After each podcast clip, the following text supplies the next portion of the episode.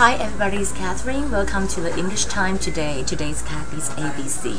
How are you doing today? Uh, mine is great. I finished uh, recording three segments of the shows and actually before I went to the office, I even went swimming. Do you believe that? And I just finished my lunch and also there's a very very interesting called um, 酒酿饼,酒酿饼. I just, you know, take two bites and feel a little bit dizzy because 酒酿就是 maybe they use the uh, rice wine or something to make it. Okay, anyway, today I want to talk about 所有格代名词。What is 所有格代名词？Possessive pronouns。比如说呢，M I N E 的 mine 就是所有格代名词。mine 比如说 my book，my book 跟 mine，OK。那如果你看到说 possessive adjective，就是说它如果只是单纯的一个所有格的形容词，就是说这是我的，这是他的。比如说这是 my book，这个就是所谓 possessive adjective。这是 possessive adjective。那这些所谓的就是说，mine 等于 my book，yours 等于 your book，这个就是 possessive pronouns，是所有格代名词。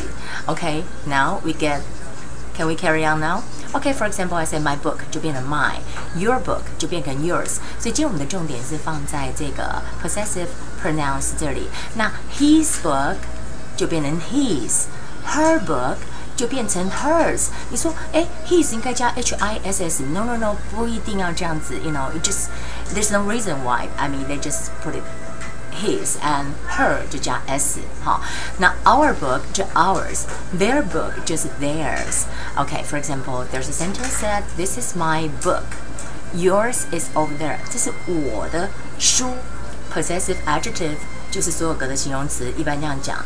然后 yours 就说 your book is there，yours 就是 possessive pronouns 所有格代名词。OK，you、okay? got it？now, the uh, vocabularies for today um, it's very hot now, but I still want to share with you guys how do you use the umbrella. Even uh, it is raining or it's like a big sun there, you can use the umbrella. The umbrella because it's a vowel, 是一个母音嘛. Umbrella. I hope you guys can really get used to it because you know when you have a conversation, it's very easy for you to make a mistake.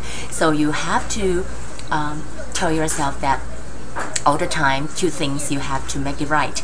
Is the uh, the or the. And the other thing is the past tense Okay, you cannot make a sentence saying that uh, I go to the movie with my brother yesterday. Yesterday it should be I went to the movie with my brother. Remember when I said that I even went swimming this morning because this morning is already a past tense. I cannot use I go swimming, right? I should say that I went swimming.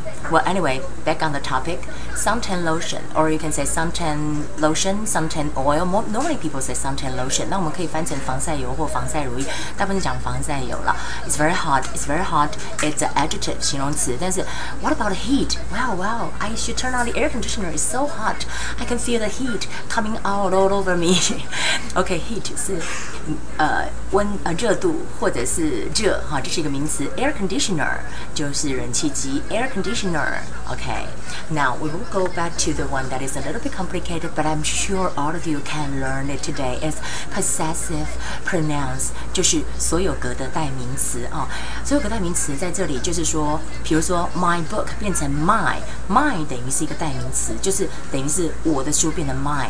那所谓的我们今天讲的 possessive pronouns，所有个代名词就是 mine、yours、his、hers、ours、theirs。For example, I say my book 变成 my，your book 变成 yours，his or her book 变成 his or hers，our book ours, their book theirs。Okay, I make a sentence here. This is my book. Yours is over there. Whose pencil is is it? Okay, this is not mine.